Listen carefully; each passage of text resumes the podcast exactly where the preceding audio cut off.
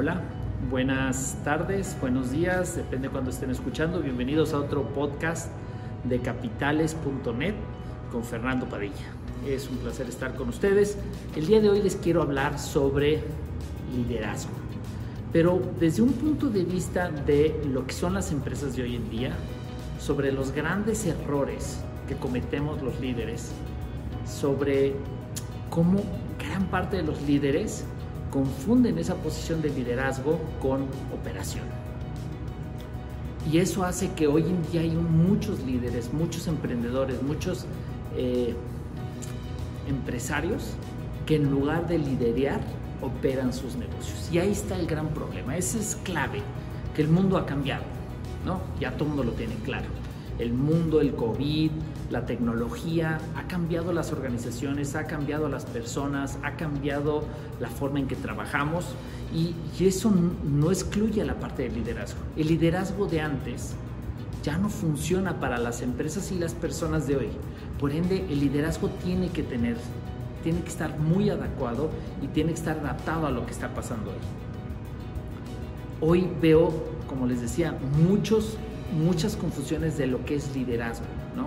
Desde las personas que creen que el, líder es el emprendedor, es el director, y, mucha gente que lo busca por un tema de popularidad o de estatus, ¿no?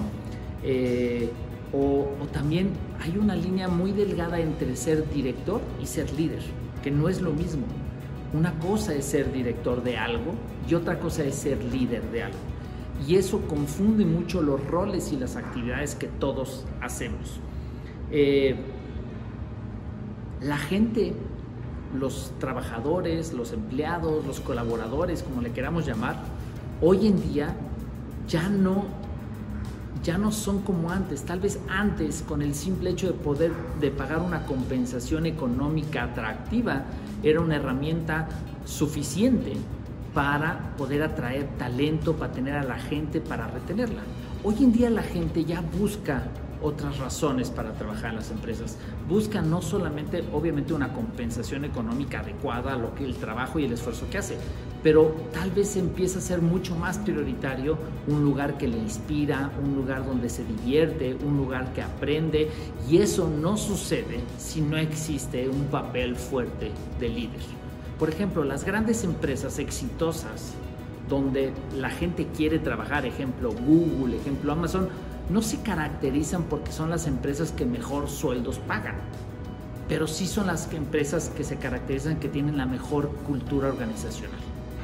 Y esas empresas que tienen esta cultura organizacional generada por un líder, llevada por un líder, inspirada por un líder, son las que hacen que la gente quiera trabajar ahí, que la gente se quiera rajar las horas ahí, que quiera hacer ese plus, que quiera entregar lo mejor de sí, porque la persona pasa más tiempo en su lugar de trabajo que con sus seres queridos. Por ende, la gente ya ha evolucionado a un punto donde ya el sueldo no es lo más importante ni debe ser lo más importante.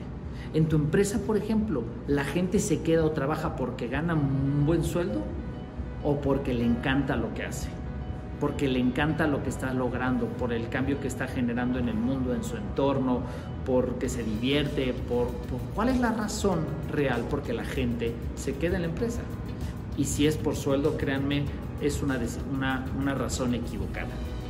Primero, para entender esto de, de líder y director, hay que entender cuáles son las diferencias. Un director es el que planea, un director es el que analiza, sí, el que capacita, el que supervisa, el que evalúa, el que organiza, el que controla, la posición de un director es dirigir y para eso tiene que ser muchas cosas operativas, administrativas, desde un punto de vista de dirección, planear, supervisar, organizar, controlar, eso hace un director. Pero ser director no te hace líder. Un líder es un, primero, es un rainmaker. ¿Qué significa rainmaker? Es el que hace que llueva. Cuando no hay lluvia es el que hace que las cosas sucedan. Es el que hace que se creen cosas es el líder no es el que opera, no es el que hace la planeación, es el que inspira, el que está guiando a la gente, el que hace que la gente esté motivada, el que nos ayuda a enfocarnos la dirección hacia dónde tenemos que ir todos los días. El líder, el papel del líder es ese, inspirar, motivar, enfocar. Eh, el líder, sí, a veces tiene que hacer ciertas cosas operativas, pero, pero es como el doctor famoso, ¿no? Cuando un doctor se vuelve muy, muy famoso, eh, y que todo el mundo quiere ir a que lo opere este doctor porque ya se hizo fama y mejor, es una realidad que ese doctor no hace todo el proceso de la cirugía, no abre, no te acuesta, no te no super, no hace la parte de la sedación, no te cose cuando termine. El doctor tiene un equipo de trabajo, está el, doctor que hace la anestesia, está el doctor que te abre, está el doctor que prepara, que limpia y luego está el que cierra. El doctor famoso solamente llega a hacer a esa actividad clave, esa actividad específica. Él entra, el paciente ya está ahí acostado con todo preparado, él llega, pum, hace ese, esa incisión, ese corte, ese ajuste, pum, y se va y el equipo regresa y termina de hacer la cirugía. Eso es, lo que, eso es lo que tiene que ser un líder. Solamente entrar en esos puntos claves, en esos puntos estratégicos que hacen que las cosas cambien, que hace que, que sea el punto, punto clave. Eso es lo que tiene que hacer un líder. Inspirar, motivar, reconocer, coachar a su equipo, enseñar a su equipo. Eso es lo que hace un líder. Los líderes generan riqueza, efectivamente, porque impactan a su entorno, impactan al, al mundo.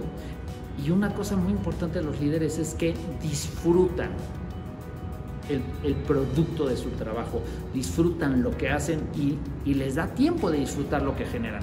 ¿Cuántas veces no hemos oído ese director que sí es el director, es muy bueno, organiza, planea, pero está full de trabajo, está saturado, trabaja 18 eh, horas al día, eh, casi casi todo el mundo lo juzga de workaholic, tal vez es muy buen director, pero no le da tiempo de disfrutar todo lo que hace. ¿Por qué? Porque está operando, porque está haciendo, no porque está liderando. Y las empresas hoy en día, las grandes, las chiquitas, las medianas, los emprendedores, no necesitan directores, necesitan líderes que inspiren y que armen equipos. Para esto, ¿cómo lo vamos a lograr? Y para esto tengo algunas recomendaciones muy puntuales de qué es lo que tienes que hacer. Primero, ármate una lista de todas las actividades que haces, todas, operativas, no operativas, de liderazgo, todas.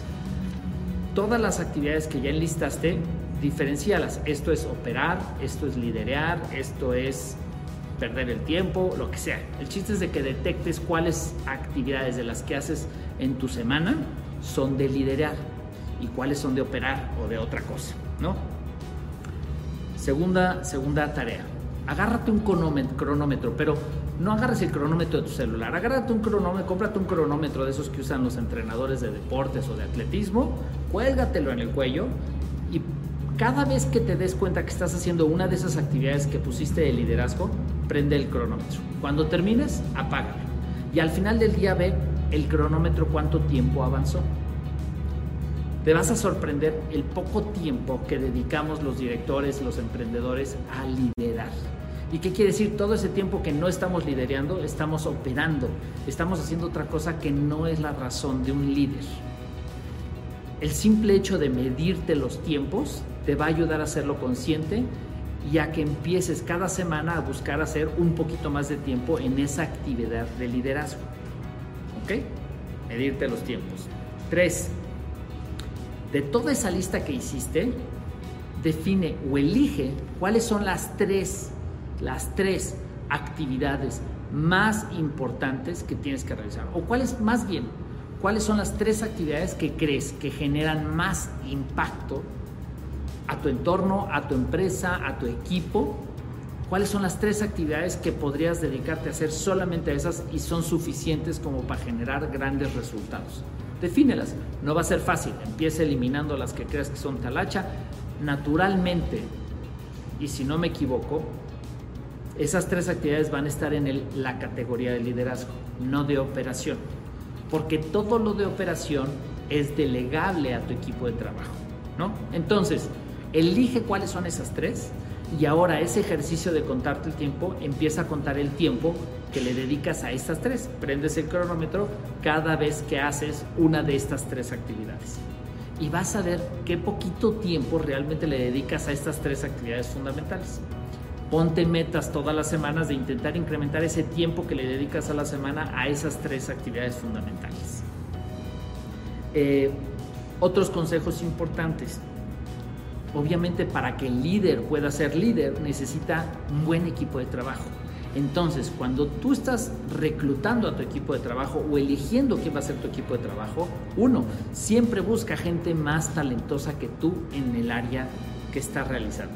Porque lo que necesitas es que puedas delegar la parte operativa a gente que es mucho mejor que tú haciendo eso que tú estabas haciendo antes. Después de reclutar a esta gente que tú crees que es más talentosa que tú, déjalo actuar, déjalo hacer, déjalo que se equivoque. Nunca bajes a resolver o a hacer la actividad que tendría que hacer alguien más.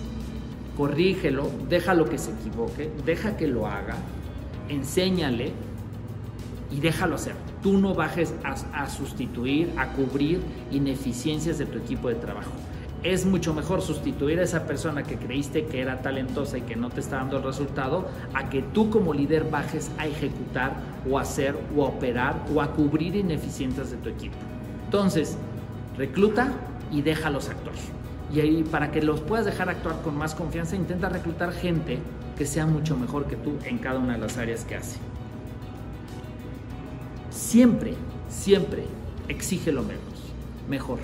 No seas tolerante, no toleres, no seas complaciente con mediocridades, medias tintas, con explicaciones de por qué no se obtienen resultados. Siempre exige lo mejor. Y la mejor forma de reflejarte o explicarte cómo hacer esto, vean, si no lo han visto, la serie de Michael Jordan. Sí, podrán decir, híjole, es que Michael Jordan era muy duro y era medio mala onda y eso hacía que la gente no lo quisiera tanto. Algunos pero ese liderazgo de siempre exigirle lo mejor, no de ser el más popular y el, más, el que quieren más o el más amigable de todos, sino el que exige lo mejor es el que logra los mejores resultados. Y entonces como líder tú siempre tienes que presionar, siempre tienes que exigir, siempre tienes que luchar para que todo mundo dé lo mejor de sí. No es un concurso de popularidad ser líder. No se trata de estatus, no se trata de popularidad, se trata de inspirar, se trata de empujar, se trata de hacer que las cosas sucedan, se trata de ser un rainmaker. Eh, punto importantísimo de un líder, aprende a escuchar. Muchas veces los líderes hablamos y hablamos y hablamos y queremos decir, tú haces esto y tú haces esto y tú deberías hacer esto y a veces no escuchamos. Y una de las herramientas o las cualidades más importantes de todo líder es escuchar. Escucha a tus colaboradores, escucha a tus clientes. No seas el todo que sabe todo. No seas el que habla más que los demás. Sé el que más escucha. Y cuando estoy diciendo escucha, escucha.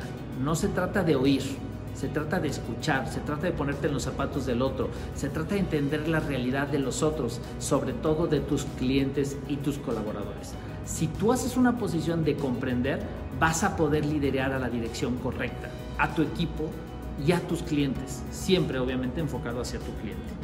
Y por último, el liderazgo es una actividad que la gente observa, que la gente quiere replicar y que quiere hacer. No se trata de hablar, no se trata del discurso, no se trata de la saliva, se trata del ejemplo que des. Todo lo que digas como líder, hazlo, ejecútalo, vívelo. No digas cosas que, que, vienen en el libro de liderazgo o en el libro que acabas de leer de cómo tendría que ser el liderazgo. Haz y habla e inspira con las cosas que haces y crees tú. Porque no hay forma más, más increíble y fácil de inspirar que cuando uno mismo lo cree. Y eso nos hace ser un ejemplo para todo nuestro equipo.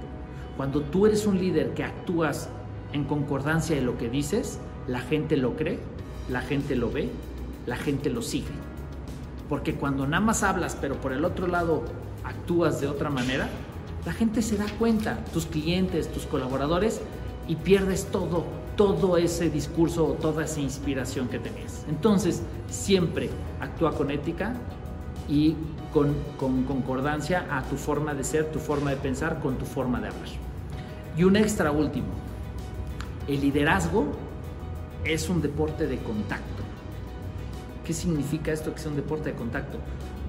tienes que liderar con tu equipo, conectado con tu equipo. No liderar desde el penthouse de la oficina o del, desde tu casa.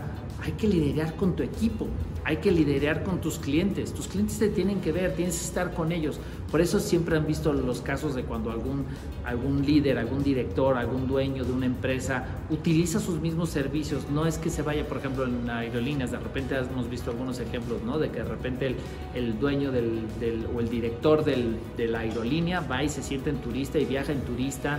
Eh, es un deporte de contacto, es un deporte de que la gente tiene que, que tiene que ver con el punto anterior de hay que inspirar, hay que actuar como uno cree, no vivir en una burbujita ya y hablarle a los demás de otra manera, sino hay que conectar, hay que conectar, hay que estar cerca de la gente, hay que estar cerca de los clientes, porque el liderazgo es un deporte de contacto con todo tu equipo a quien estás liderando, definitivamente.